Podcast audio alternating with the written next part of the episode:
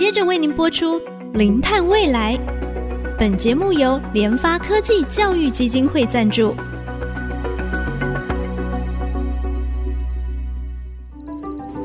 前瞻能源新方向，以科学与科技迈向近零碳排，智慧永续，与您一同开创零碳未来。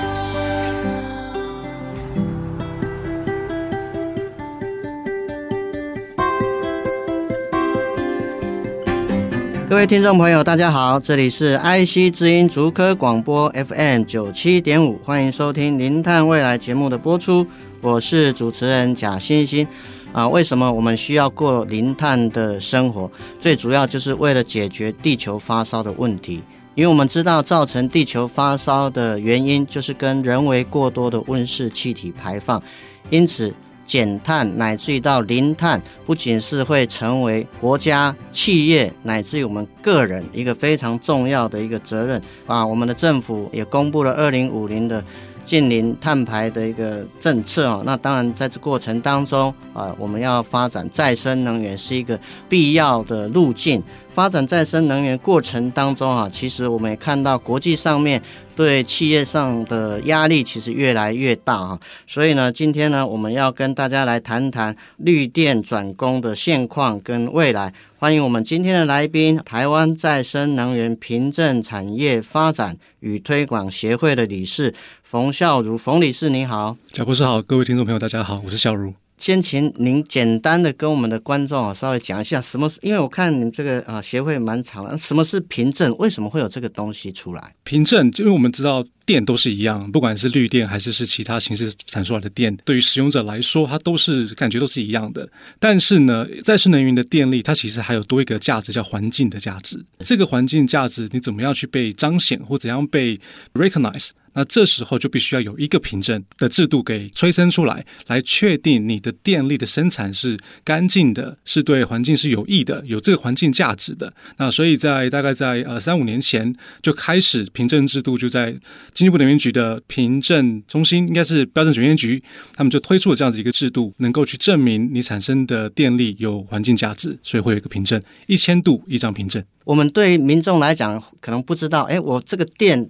它最终的源头到底是来自于火力、燃煤，或者是啊其他的再生能源？那当然，因为国际上的一个趋势，为了要鼓励国家政府乃至于企业大量的来使用所谓的再生能源，因为我们知道再生能源它整个碳排相对是非常非常的少啊，所以回归到源头还是因为啊，我们为了要减少地球发烧的一个状况，就是需要减碳。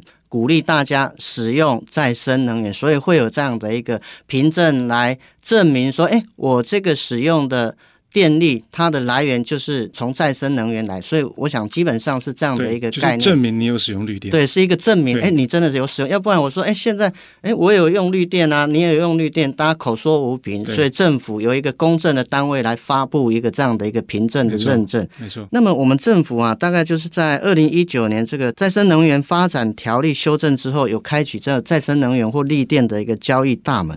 那么我们现在这个绿电的一个机制，还有整个收。购的机制是不是也请那个校如简单跟我们听众做说明？大部分人会知道的，应该是在零九年开始的时候，你产生的电力，再生能源的电力，会用一个叫做再生能源趸售政策，就是这样的一个机制，我们俗称叫 FIT。那就是不管你产生多少电，台湾电力公司都用一定的价格把你的电力全部都买回去。那在十几年前会有这样子的政策，其实就是要要让这个产业能够起来嘛。因为那时候一一度电的的成本是贵的。嗯哼。那如果成本贵，没人买，没人买就不会有生产，不会生产就不会有优化的机会。是。所以就滚不起来。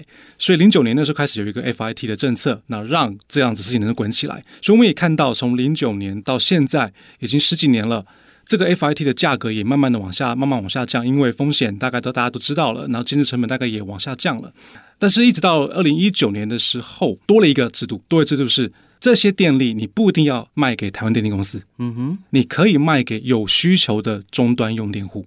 这个终端用电户可能是企业，可能是个人，总之你对于绿电有需求，这些电厂它的电力。可以选择不卖给台湾电力公司。所以在二零一九年开始的时候，特别下半年开始有有了这样的产业出现，所以也多了像再生能源售电业这样一个业态来做电力的买跟卖的这样子一个媒合的服务。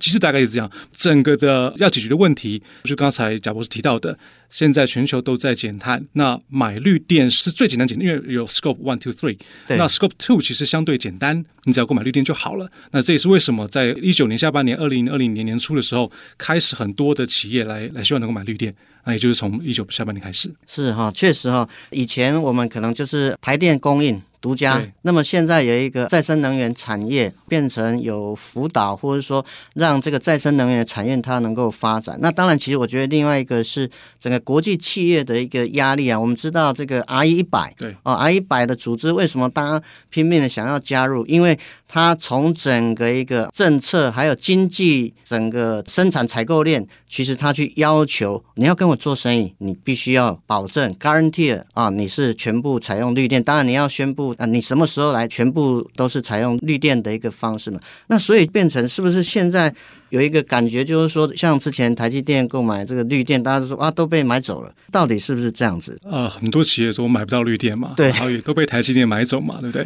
从数字来看的话，的确是这样。就台湾生产的绿电现在还不够吧？对，的确产生的绿电，然后大部分都九成以上都被台积电买走。数字这样子看是没错，可是如果说我们从实际产生出来的绿电的度数来看的话，其实好像没有想象中的这么少。嗯哼，我应该这么说，台积电买的绿电都是那种很大型、很大型的电厂产出来的绿电。那这个可能在两三年前就已经谈好的。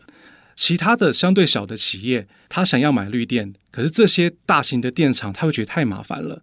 所以他会觉得我不想对这么多的小的用电户，对我单独对一个，我就直接对一个大型的，所以所以看起来这些小的用电户都买不到绿电。嗯哼。可是呢，适合这些小用电户的绿电，其实不是刚才讲这种大型电站，对，它是更多更多中小型的电站。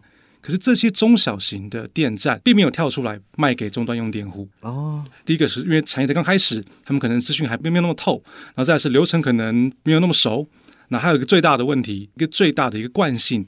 他所有的电厂盖出来的电力都趸售给台湾电力公司，所以他会觉得我这边已经有一个稳当的购电来源了，我好像没有一定要他等于说，就算用电户他的愿购价格高一些，但是那个是那个 nice to have，这个 nice to have，但是我必须要我的 trade off 是我要我可能有一些风险，或者是我可能有些流程我不知道，那这件事情对他们俩就是摩擦。这个东西我们自己这样看，现在产生出来的凭证跟装置量比起来，大概只有千分之一。或千分之二左右，也就是说，你大概还有百分之九十九点八的绿电，其实都还在把它趸售给电力公司，嗯，台湾电力公司。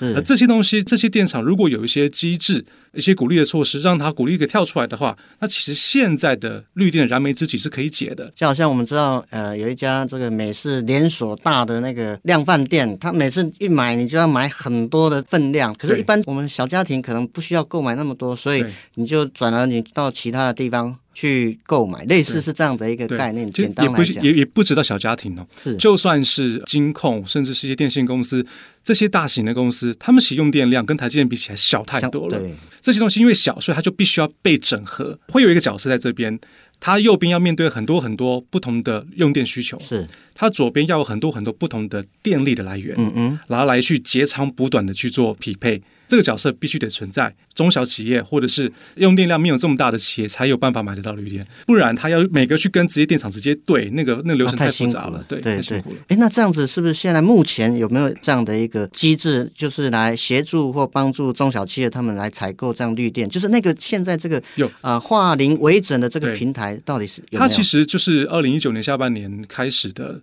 一个业态。叫做再生能源售电业，也就是说，如果你的电力是再生能源，那这个业者就可以买来之后卖给终端用电户，就直接就直接不需要透过台电，对，就不需要透过台电，应该这么说，会需要透过台电电网哦哦，对，一定要一定必须付一些网络费，基础建设，对，但是在清算上面就由这家公司或者这个业态跟台电去做清算。那这个解决什么问题呢？可以跟各位听众介绍一个概念，就是你想买绿电，你说你想买一百度，对方就可以卖你一百度吗？不是，对方要看。你在用电的这个时间，它有没有发电？有发电的这个情况之下，才能够去算说你买的有买到绿电。我举一个极端的例子，你都在晚上用电，嗯、然后你说你买的是光电的绿电，这是不 make sense 嘛？没有吧？对，所以你必须有一定的时间的匹配，你才能够算说你买的是绿电。就是因为多了这一规则，所以让交易变得会比较难。所以对于这些小企业来说，嗯、第一个，他要找到电站就已经是困难了，困难，找到适合电站又更困难。找到之后，你后面的用电行为会保证不变吗？发电行为保证不变吗？也不一定啊。所以你后面是不是也会有调度的需求？对对，那这些东西对于双方来说都是一个很困难的一个好多个石头在那。那售电业就是一个这样子的角色，左边很多供给，右边很多需求，来做截长补短、简化所有的流程。好，节目先进行到这边，我们休息一下，稍后再回到我们零碳未来的节目。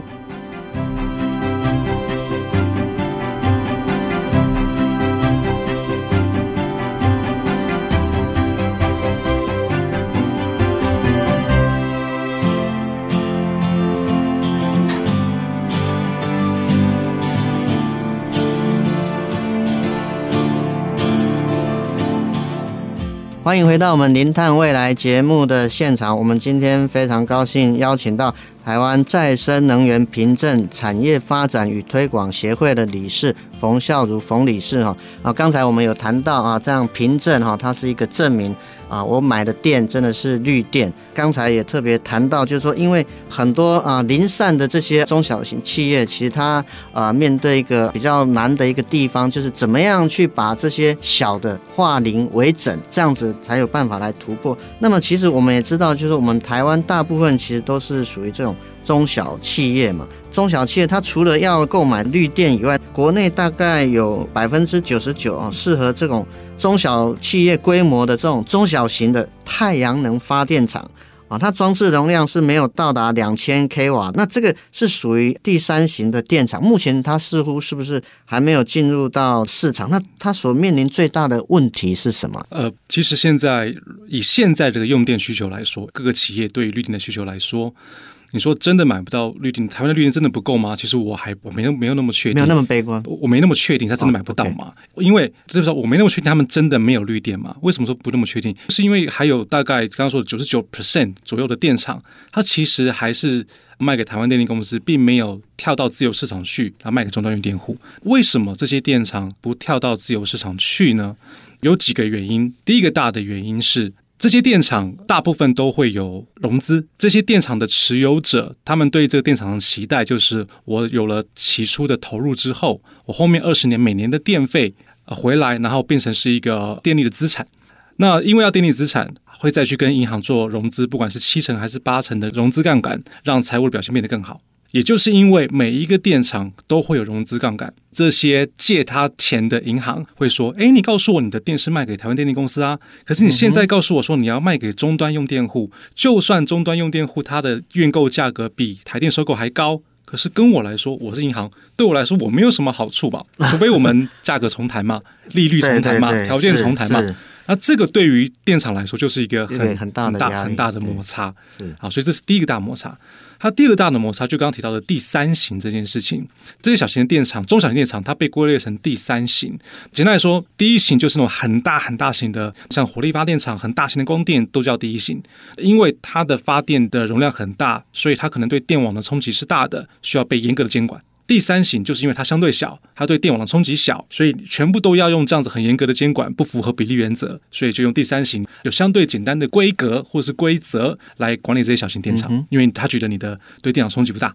可是呢，现在电源法也规定说，你如果你的电力要卖给终端用电户，你的选择要做这件事情的话，你必须是第一型。哇，好，也就是说，这些第三型的业者，他必须先转成第一型才能卖电。但是第一型限制又大，第一型限制又大，对啊，因为转成第一型，监管什么都变强了。可是我的本质还是小型电厂啊，而且我本来的电厂都已经并网，都并网给台电了，所以物理行为完全没有改变，我的电网还一直是往电网去送。我只是卖给终端用电户的时候，我在数学上面、财务上面去做两边的清算，嗯嗯，物理行为都没有改变。那这时候你的第三型，因为你要卖，要变成第一型，所有的监管的压力全部都过来了。很多只有工厂型的屋顶的那种一两百 k 瓦的，要变成第一型才能够卖电，那真的是太辛苦了。对啊，都不太太辛苦了。所以这这两件融资的问题，还有第三型，那这两个是很大很大的石头。是对于绿电能不能够到这个自自由市场里面来？是，所以看到一个，我想第一个是我们针对这个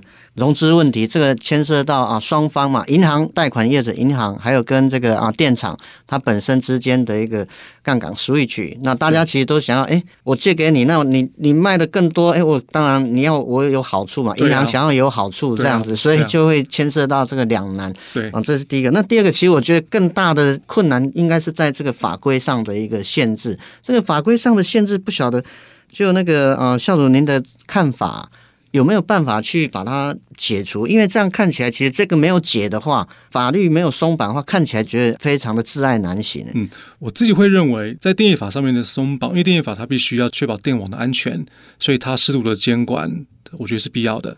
但是我觉得可以用另外一种做法来鼓励绿电跳到这个自由市场。我们刚刚说绿电跳不出来。有两大的门槛在那，融资还有它是第三型，这两件事情对于电厂来说就是一个很大的石头，搬不开。对，你要我搬开可以，诱因要够大，诱因就是企业端它的愿购价格跟你想卖的那个愿售价格价差要够大。对，只要够大，这些石头我都愿意搬。可是呢，这个价差要够大，企业要买超贵，或者是你的电力的 FRT 超便宜。可这件事情它是一个零和赛局，好像也不靠谱，也不能用零和赛局的方式来让这绿电市场出来。我觉得有一种方式，我们或或许可以试试看。刚才说了，这些九十九 percent 的电厂是不是都是透过再生能源的 FIT 制度卖给电力公司？台湾电力公司。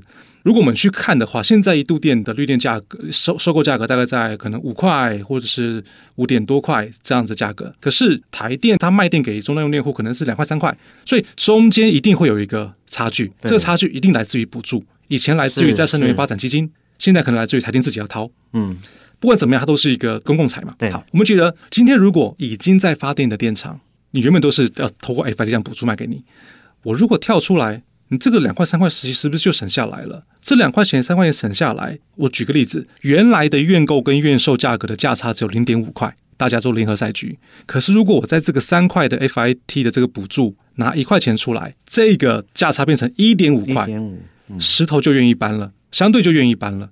做这件事情，其实我们仔细这样看，政策是一个系统性的问题，不可能是不能说只做这件事情，然后它好，那其他东西都烂。所以我们也去全盘的评估，做这件事情到底有没有人得到坏处。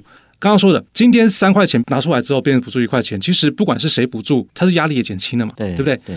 第二个，我们做这样子的事情，它并不会影响到后续的建质量，因为大家很担心说，我的 FIT 现在就砍掉的话。那我没有一个安全网在后面，我不敢建。我现在提议的只是已经在盖的电厂，已经发电的电厂，我做这样做补助的转移，不影响你后续要深设的电厂，还是用固定的 FIT 价格，所以不影响产业。嗯哼。第三个，今天国家说有九十九 percent 都是被卡在这里，如果做这样的事情，很快就可以更多比例倒出来，解决现在绿电的需求。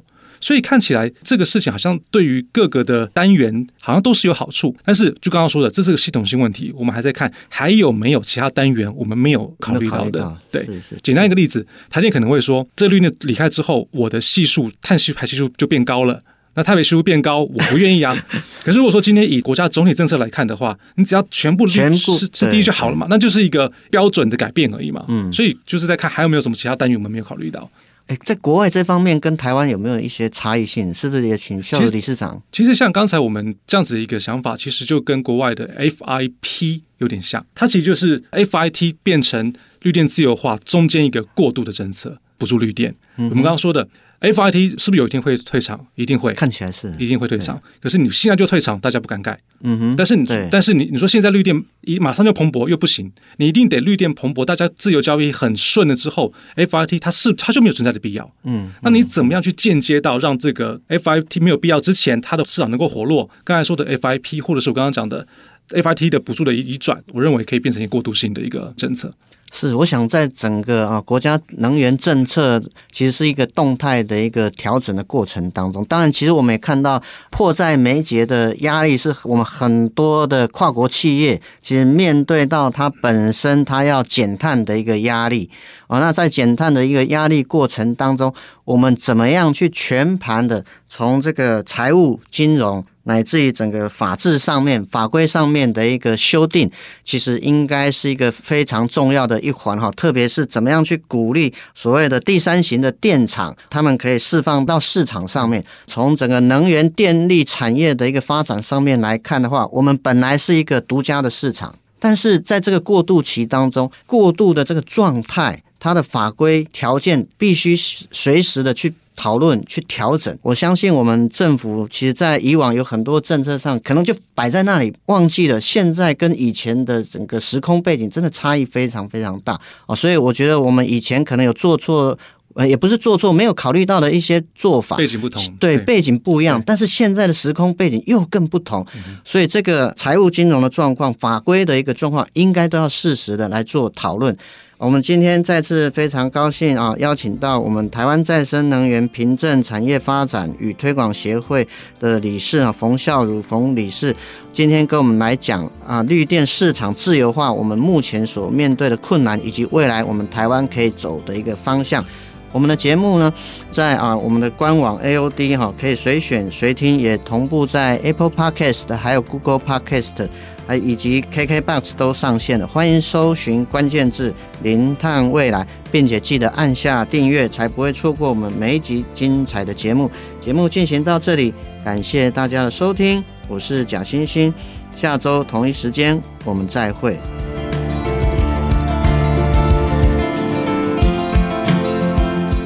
本节目由联发科技教育基金会赞助播出。